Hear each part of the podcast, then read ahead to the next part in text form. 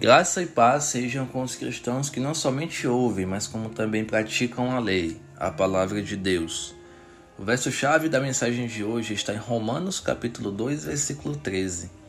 Porque não são os que ouvem a lei que são justos aos olhos de Deus, mas os que obedecem à lei, estes serão declarados justos.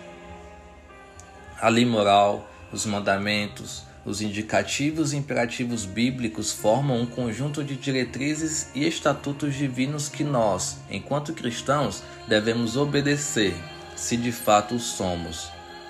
Muitos até já ouviram falar nos mandamentos ou em algumas frases de Jesus. Muitos ouvem, é certo, mas poucos praticam.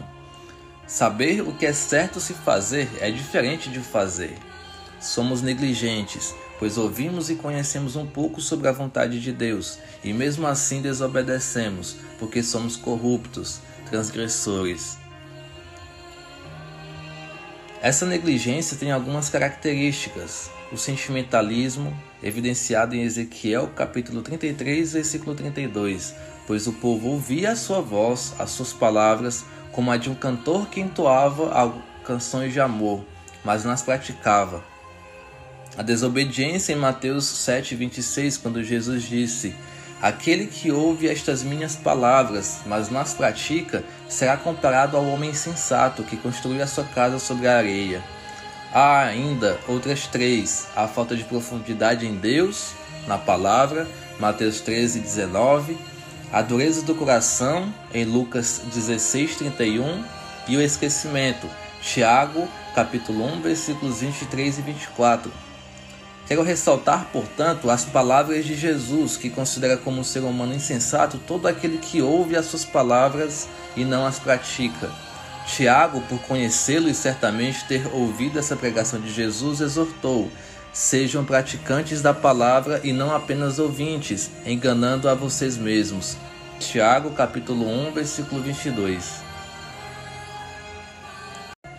Muitos ouvem a palavra, o que é muito bom, mas somente o ouvir não justifica ninguém diante de Deus.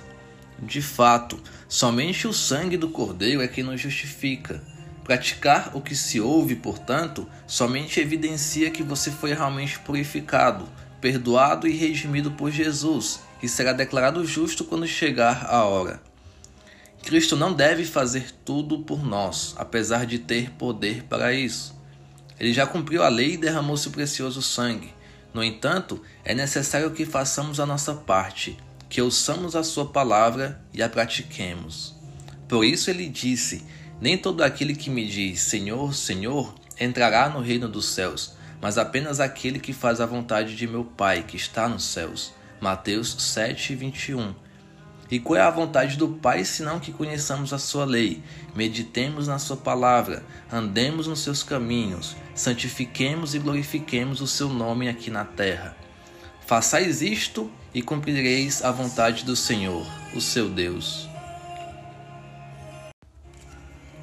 Pai, dono de toda ciência, sabedoria e poder, dá-nos um coração disposto a ouvir e praticar a tua palavra não permita, Senhor, que sejamos negligentes e enganemos a nós mesmos apenas ouvindo a Sua palavra e pensando que isso é o suficiente. Pai, tenha misericórdia dos que pensam assim e renove a mente deles.